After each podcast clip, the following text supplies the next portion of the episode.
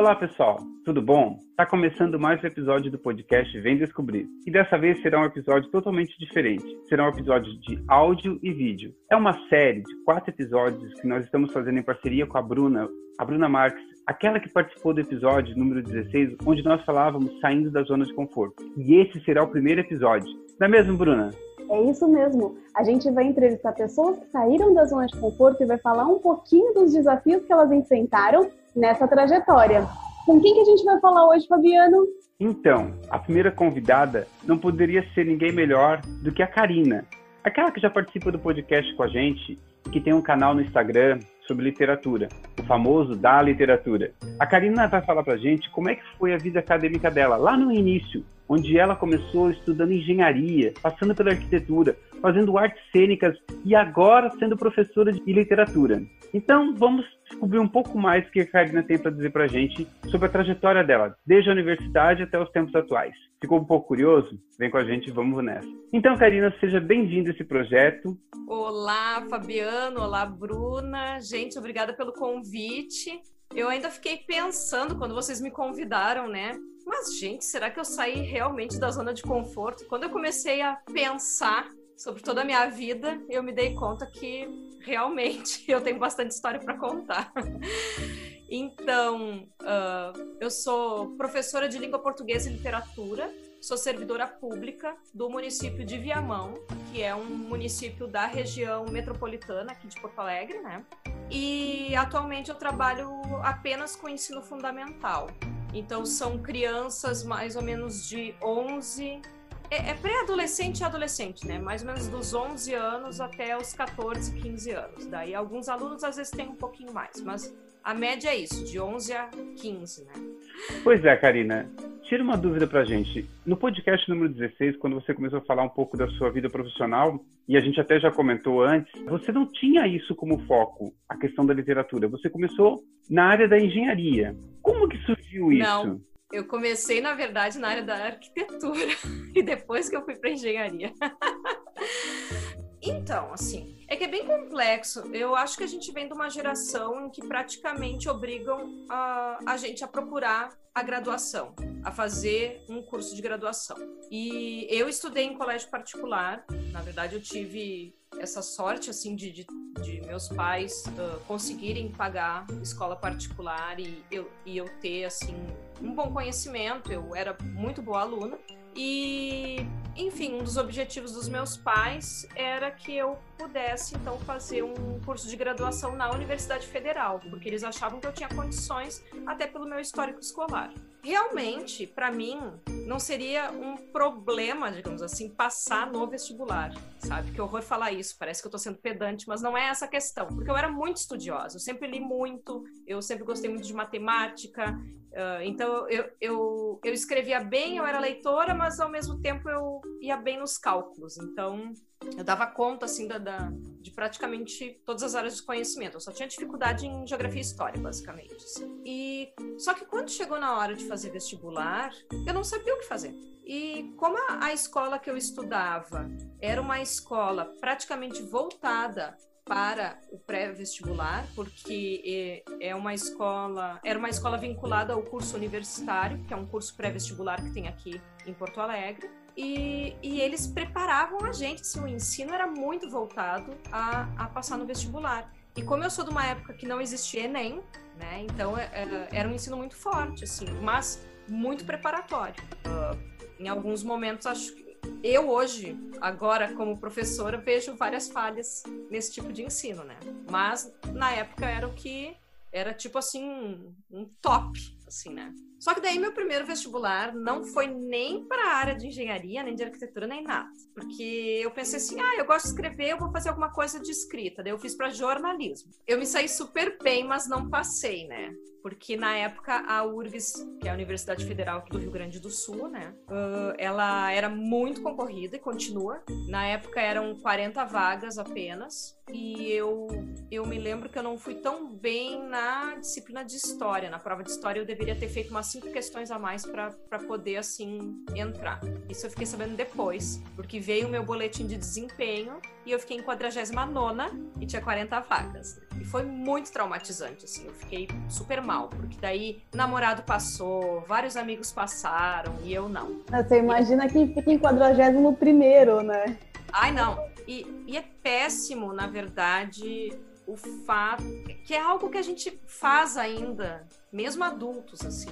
A gente tem uma maneira de se comparar com os outros, né, que eu acho péssimo. E obviamente eu acabei me comparando porque eu tinha 17 para 18 anos quando eu terminei meu segundo grau. Daí eu não passei no primeiro vestibular e a maioria dos meus amigos passaram e o meu namorado da época passou. Então eu fiquei me sentindo péssima porque todo mundo ia fazer faculdade e eu não. E daí eu fiquei fazendo um ano de cursinho, só que na verdade eu continuei meio perdida, assim, eu, ah, eu não sei o que, que eu quero fazer. E eu, e eu não queria fazer mais jornalismo, acho que eu peguei ranço, assim. Enfim, eu tinha 18 anos, né? né? Eu acho que isso é importante também pensar, porque eu era uma criançona, na verdade. E daí que eu acabei ah, indo para a área de arquitetura, porque o meu namorado fazia engenharia.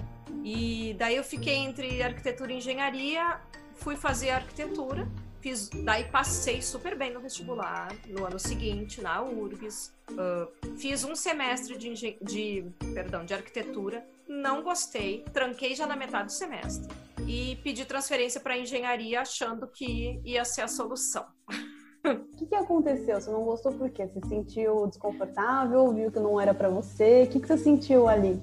Eu, ah, eu, eu percebi que foi uma péssima decisão, assim, eu não, eu não me, eu, eu observava os meus colegas, olha eu me comparando de novo, né, mas eu observava os meus colegas e, e era muito perceptível que eles estavam num, numa zona que eles queriam estar.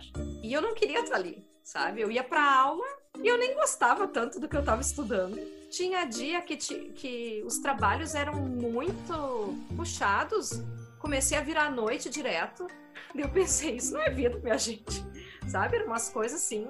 Eu, eu comecei a me dar conta que não estava valendo o esforço, sabe? E sem contar que o curso de arquitetura é um curso muito caro. Só quem é arquiteto para saber, assim, dos gastos, né? E daí eu tava pensando, eu tô gastando horrores, mesmo sendo uma universidade federal. Eu tava gastando horrores com material para fazer algo que eu não queria. E eu não me imaginava como arquiteta. Daí eu pensei, ah, de repente, o certo, eu hoje, se, eu com a cabeça que eu tenho hoje, o certo era eu trancar e ficar um ano parada, sabe? Eu deveria ter feito isso. Só que também, querendo ou não, rola a pressão dos pais, né?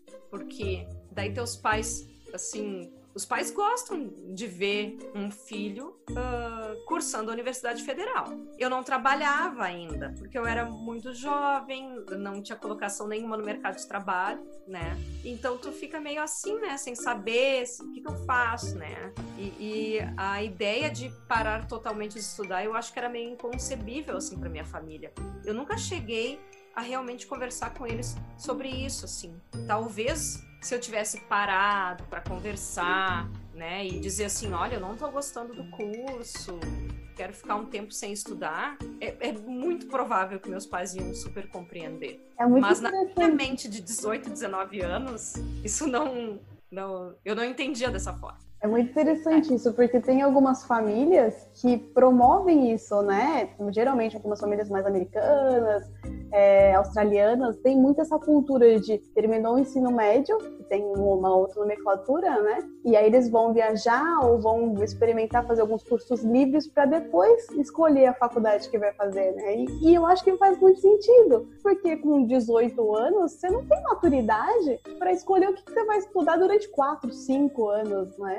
É, e mesmo que, que tenha maturidade para escolher o que vai estudar, não quer dizer que depois desses 5 anos tu vai realmente seguir aquela profissão, né? Então tem mais essa, assim, porque eu acabei trocando de cursos de novo. Eu passei pela engenharia, passei pelo, pelo teatro. O teatro eu só realmente tranquei, foi por problemas financeiros, assim, na época. Eu tava. Eu era servidora pública já, e daí chegou num ponto que a grade curricular e os horários uh, muda, mudou tudo, assim. E daí eu teria que largar o meu trabalho para poder continuar cursando a universidade. Então foi uma. Daí nesse caso eu já tinha 20 e poucos anos, 20, 23, 24 anos. Daí eu decidi que eu não ia parar de trabalhar e, e, e tranquei. Daí tranquei e fi, daí sim lá nos 23 anos, eu acho é, que eu fiquei, então, pouco mais de seis meses sem estudar. Eu fiquei uns oito meses, assim, sem estudar.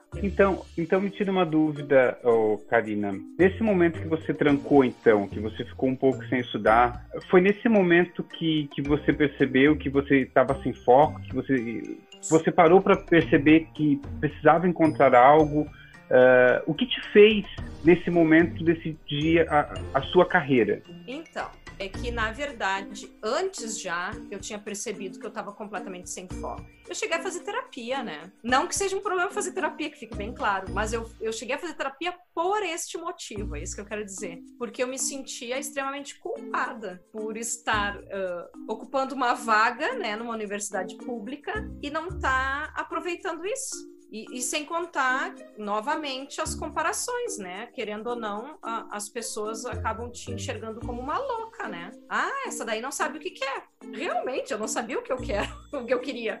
Mas hoje eu não vejo isso como algo negativo, né? Mas na época isso me angustiava demais. Porque, querendo ou não, uh, as pessoas às vezes são muito cruéis, sabe? Em vez de, de tentar uh, te acolher e ver, ó, oh, o que que tá acontecendo, aí, os julgamentos é o... Várias vezes tinha gente que falava assim pra mim, em que curso que tu tá agora, Karina? Que eu tô sempre perdida, não sei o que, que, que tu tá fazendo.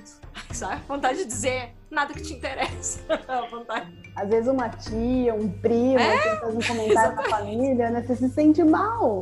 E a gente não tem essa desenvoltura, né? Assim, esse jogo de cintura para dizer, ah, pois é. Não, eu, eu ficava triste, eu chorava, eu me angustiava, enfim. Mas daí sim, quando chegou lá pelos 20 e poucos, que eu percebi, não, chega, eu não vou mais estudar até eu decidir realmente o que eu quero fazer. Uh, então foi com 23, 24 anos, como eu tava falando para vocês, que eu tranquei, né, a, a Universidade Federal, então ficou assim como um, uma etapa Uh, eu me desliguei da universidade e fiquei esses oito meses mais ou menos parado. E, e eles foram, na verdade, bem determinantes para mim, porque eu cheguei à conclusão assim: ó, não, não vou voltar a estudar até eu ter realmente um objetivo com esse estudo. Né? Eu não ia ficar assim perdendo mais tempo, né? Não, não que eu acho que tenha sido perda de tempo, mas Uh, é, é, porque eu não queria mais ficar pulando de curso, né? E daí eu comecei a me dar conta uh, das coisas que eu gostava sempre, né? Eu sempre gostei de ler, eu sempre fui boa em escrever,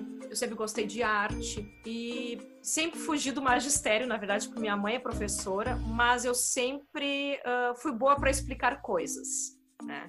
Então eu cheguei à conclusão que eu deveria realmente me jogar no curso de letras, que era um, sempre foi um curso assim como uma segunda opção na minha vida, porque eu pensei assim, já que é para trabalhar, que seja trabalhando lendo, né? Que é uma coisa que eu gosto de fazer.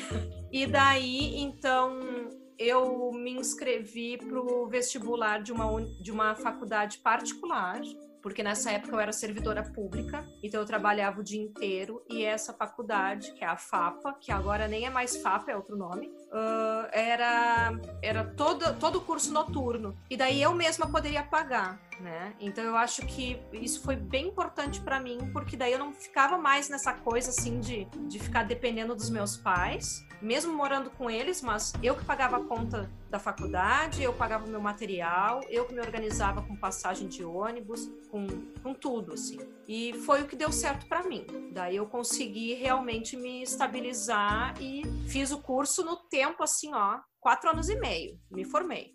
e só nota boa, assim. Então, é, é, eu acho que, que foi quando eu realmente me dei conta que eu tinha que parar de, de fazer coisas que não tinha nada a ver comigo e realmente seguir o que eu gosto de fazer, né? Ô, Karina, e tira uma dúvida para mim. E em algum momento você se arrependeu dessa mudança? Porque, querendo ou não, você estava fazendo um curso de engenharia e, de repente, você passa por várias uh, disciplinas e começa a fazer literatura, que é totalmente diferente, é totalmente o oposto. Totalmente.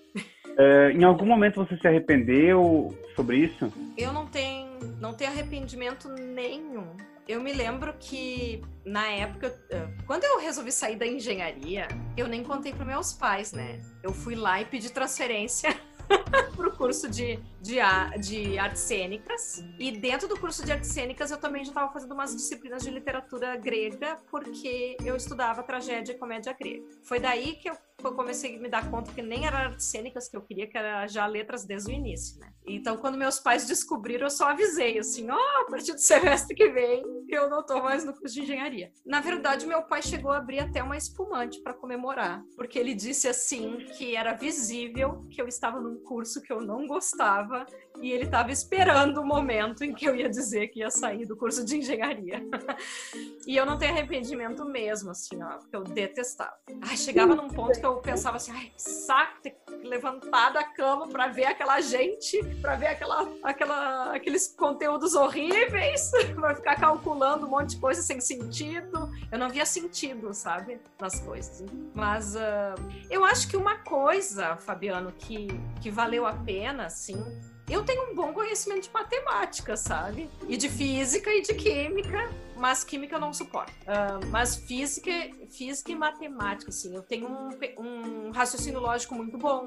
Isso sempre uh, foi bom para passar em concurso público, por exemplo, porque geralmente cai assim alguma coisa de raciocínio lógico no concurso público. Claro que o meu último concurso, que é o que eu tô, né, atualmente é, é foi para professora de língua portuguesa, né, do município, então não caiu matemática, essas coisas não caíram. Mas eu acho que o raciocínio lógico é muito bom para a gente se organizar. Eu dou uma aula muito. Eu sou muito organizada para dar aula. Os alunos sabem direitinho o meu método, sabe? Eles sabem que eu tenho uma rotina, eles sabem que eu gosto das coisas organizadas. Quando eu peço trabalho, eu, eu sou muito visual, assim, então eu gosto de trabalho organizado, com margenzinha. Eu sou bem chatinha com essas coisas. Quando é manuscrito, né? Ô, Karina, eu margem. E isso é da, da engenharia, eu acho. Hum? Pegando um pouco o gancho que você comentou, né, do seu pai, que ele até abriu uma espumante. Então, o seu pai, a sua família nunca te pressionou a fazer engenharia ou fazer alguma graduação. Eles sempre deixaram livre e te apoiaram até mesmo no momento em que perceberam que você não estava feliz, eles ainda assim te deixaram livre para que você tomasse a sua decisão, né? É, não, eu não posso me queixar dos meus pais quanto a isso, sabe? Eles são pessoas muito compreensivas, assim. A história de vida dos meus pais é completamente diferente, né? Eles são, são pessoas que vieram do interior do, dos estados em que eles moravam, porque minha mãe é catarinense meu pai é gaúcho. E era outra época, né? Eles eles saíram para entrar no mercado de trabalho. A minha mãe foi fazer faculdade só uh, depois de ter nós três, né? Minha mãe é professora, então ela atuava como professora, mas ela era uma professora de magistério. Então ela, a minha, tanto a mãe quanto o pai, eles, eles foram muito assim de nos deixar livre para escolher o que a gente quer fazer. Tanto que meu irmão, ele é formado em administração com ênfase em logística eu sou professora de literatura e língua portuguesa e a minha irmã é bióloga. Um completamente diferente do outro, né? Mas a minha mãe às vezes dizia, Karina, tu, tu não, por que, que tu tá fugindo da, do que tu realmente gosta? Ela, ela dizia muito isso para mim, né? Porque eu eu sempre me agradei mais por pegar um livro, não é à toa que eu tenho duas estantes aqui atrás de mim, tem mais duas. Eu, eu moro num apartamento minúsculo, na verdade. Ah, não é tão minúsculo assim, eu não, não vou. Mas, tipo, eu tenho quatro estantes de livros. Pra, uh, às vezes eu penso assim que. Então, provavelmente os meus ex-colegas do curso de engenharia devem pensar assim: ah, aquela lá era louca, não queria nada com nada, e deve ainda estar tá pobre, porque é professora. não duvido que pensem nisso. Mas eu acho que depende do valor que tu dá para as coisas, né? Então, até eu podia estar tá hoje assim, ó, com muito mais dinheiro. Mas e aí, né? Fazendo coisas que eu não gosto. Então, para mim, isso não serve. Exatamente, né? Dá pra, dá pra fazer essa comparação porque você não aguentou um semestre em engenharia, mas terminou rapidamente o curso de literatura sem parar, né? Sim, sim. Eu fui super focada e, e na verdade, assim, uh, eu não me via necessariamente como uma professora de língua portuguesa, eu sempre me, me enxerguei como uma professora de literatura. Mas depois, com cursando, eu comecei a perceber que eu também era muito apaixonada por linguagem mesmo, e pela evolução do, dos idiomas, enfim, mas eu, eu fiquei voltada só para literatura e língua portuguesa, literatura de língua portuguesa e língua portuguesa. Depois eu fui fazer mestrado uh, na área de literatura, então eu sou mestre em letras em teoria da literatura e trabalhei com um autor de literatura brasileira. Então eu, eu sou toda voltada assim para para o nosso país mesmo, pelo menos a questão cultural daqui. E fico pensando, uh, eu, deixa eu pensar, é porque eu me formei e no ano seguinte já entrei pro mestrado. Foi tudo assim, ó. Eu fiquei muitos anos, na verdade, na Universidade Federal, uh, daí me enrolando, e depois, quando eu decidi, eu emendei tudo assim, ó. Eu fazia muitas disciplinas, eu trabalhava o dia inteiro, estudava à noite, chegava em casa, daí ia jantar, tomar banho, e às vezes eu estudava até de madrugada, acordava de manhã. mesma rotina. Daí, quando cheguei na metade do curso, eu comecei a me dar conta que oito horas estava muito pesado uh, para, né, é, é uma rotina pesada, assim, a pessoa trabalhar, estudar, né? E daí eu pensei assim, ah, eu vou fazer um concurso público, então, para trabalhar só seis horas. Até foi nessa época que o Fabiano me conheceu, porque uh, eu trabalhava antes na IPTC, trabalhava oito horas por dia. Eu acho que um ano depois eu já fiz uh, outro concurso público, fiquei trabalhando na CE há um tempo, porque eu precisava pagar a faculdade, né? Então eu fazia concurso público, assim, para qualquer cargo mesmo, né? Segundo grau, assim, para dar com... Porque o meu objetivo era esse pagar a faculdade, né? Então, daí eu fiquei o final uh, da metade para o final do, do curso, fiquei trabalhando somente seis horas por dia, o que foi super bom, assim, até para eu me definir depois para a seleção de mestrado. Então foi tudo assim. Daí eu foi uma correria a minha vida depois. Ô Karina, tira uma dúvida para mim então. Qual o seu status atual agora? Você quais são seus projetos hoje? Você chegou onde você queria? Qual seria o próximo passo para essa sua carreira? Então, eu nunca acho que eu tô onde eu quero. Olha a louca. Né? não, uh, eu, eu não gosto dessa coisa de ficar parada, como vocês perceberam, né? Eu acho que a gente sempre tem que estar tá, uh, se desafiando. Eu acho que a gente sempre tem que estar tá buscando aperfeiçoamento. Uma das coisas que eu quero fazer é doutorado. Eu já, na verdade, eu até me acomodei um pouco nesses últimos quatro anos eu já quis ter feito doutorado, já pensei em fazer seleção de doutorado em algumas universidades, mas eu não tive muita certeza do, do tema que eu gostaria de trabalhar, então eu resolvi esperar o momento, né, de ter esse tipo de certeza. Mas uh, eu acho que em alguns aspectos eu estou sim onde eu queria estar, sabe? Porque quando eu terminei meu mestrado, eu me lembro que o meu objetivo era ir para a sala de aula e estar num trabalho estável. Eu estou num trabalho estável e estou em sala de aula. Então, só isso já me deixa muito feliz. Eu adoro dar aula. Eu gosto muito de adolescente. Eu sei que as pessoas costumam fugir de adolescente, né? Mas é, é o meu a minha zona de conforto total, assim. Eu, eu acho que eu consigo me aproximar da linguagem deles. Inclusive, isso fez eu, eu ter uh, esse projeto que é o da literatura, né? Então, eu trabalho com literatura na internet também e mesmo assim, uh, quando eu vou falar de clássico, eu tento trazer uma linguagem um pouco mais jovial para o adolescente, né? Uh, tentar compreender. Então, nesses aspectos, assim, eu tô bem feliz onde eu tô, sabe? Mas uh, agora a minha ideia é tentar, de repente, um, uma colocação melhor, né? Daí pensando no aspecto financeiro mesmo agora, né? Uma colocação melhor, uh, porque a gente sabe que a educação aqui no Brasil é, um, é uma luta, né?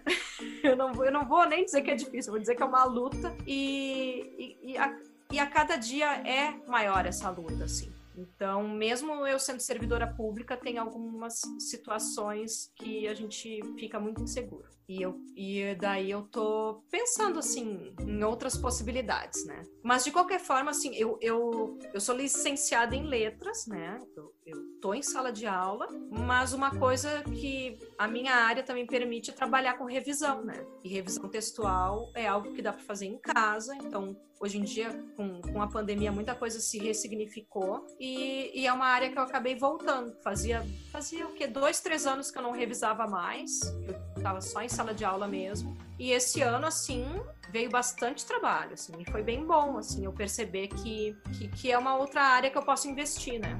Eu achei muito interessante que você comentou que você reduziu sua carga de trabalho para não deixar as aulas de literatura. Então, isso é, é um sinal claro de que você se encontrou ali na profissão, né? Se encontrou ali nessa área de literatura, de estudar sobre isso. Então, é, é um grande sinal isso. Você preferiu diminuir a carga horária de trabalho para manter os estudos. E pegando o gancho de manter os estudos em algo que você realmente gosta e lembrando que, do caminho que você fez passando por vários cursos que você não se interessou, não se identificou, mas eles são muito válidos, né? Porque você é hoje quem você é graças a tudo que você passou. Então, eu queria que você falasse um pouquinho pra gente qual foi uma lição ou uma habilidade que você tem hoje e que você foi aprendendo em cada uma dessas uh, etapas. Eu acho que a prim primeira coisa que eu aprendi é a prestar mais atenção nos meus instintos, na verdade, sabe? E parar de me comparar com os outros. Eu acho que é o maior aprendizado. E esse aprendizado não é a universidade que vai dar pra gente, é a vida né? Então, eu acho que Uh, de certa forma, algumas pessoas enxergam essa minha trajetória como alguns tropeços, digamos assim, como algumas, alguns erros. E eu acho que não, né? Eu acho que realmente eu tive muito aprendizado. Uh, eu acho que a engenharia, por exemplo, me ensinou, uh, me fez perceber que o que eu gosto mesmo é de literatura. Sabe por que, que eu digo isso? Porque eu ia para aula e eu sempre tinha um livro dentro da mochila. E eu sempre estava lendo alguma coisa antes de começar a aula. E uma vez um colega, um menino, me cumprimentou e tal, né? Porque, enfim, mulheres já no curso de engenharia, pelo menos naquela época, era algo assim, novidade quase, porque eram poucas mulheres, né? Não sei como é que tá hoje. E eu me lembro que ele olhou: o que, que tu tá fazendo? Eu, eu tô lendo? Ele assim, me olhou com aquela cara tipo, por quê? Eu, bom, eu fiz uma cara de julgamento, provavelmente, né? E só respondi, porque eu quero, sabe? E daí eu fiquei pensando, e eu me lembro que aquilo, eu, eu nunca vou me esquecer disso. Imagina, faz o quê? Faz uns 20 anos, eu acho isso. E eu nunca vou me esquecer disso. Porque eu fiquei pensando assim, mas gente, isso é tipo de pergunta que se faça, né? Será que essa gente não lê? Será que essa gente não lê?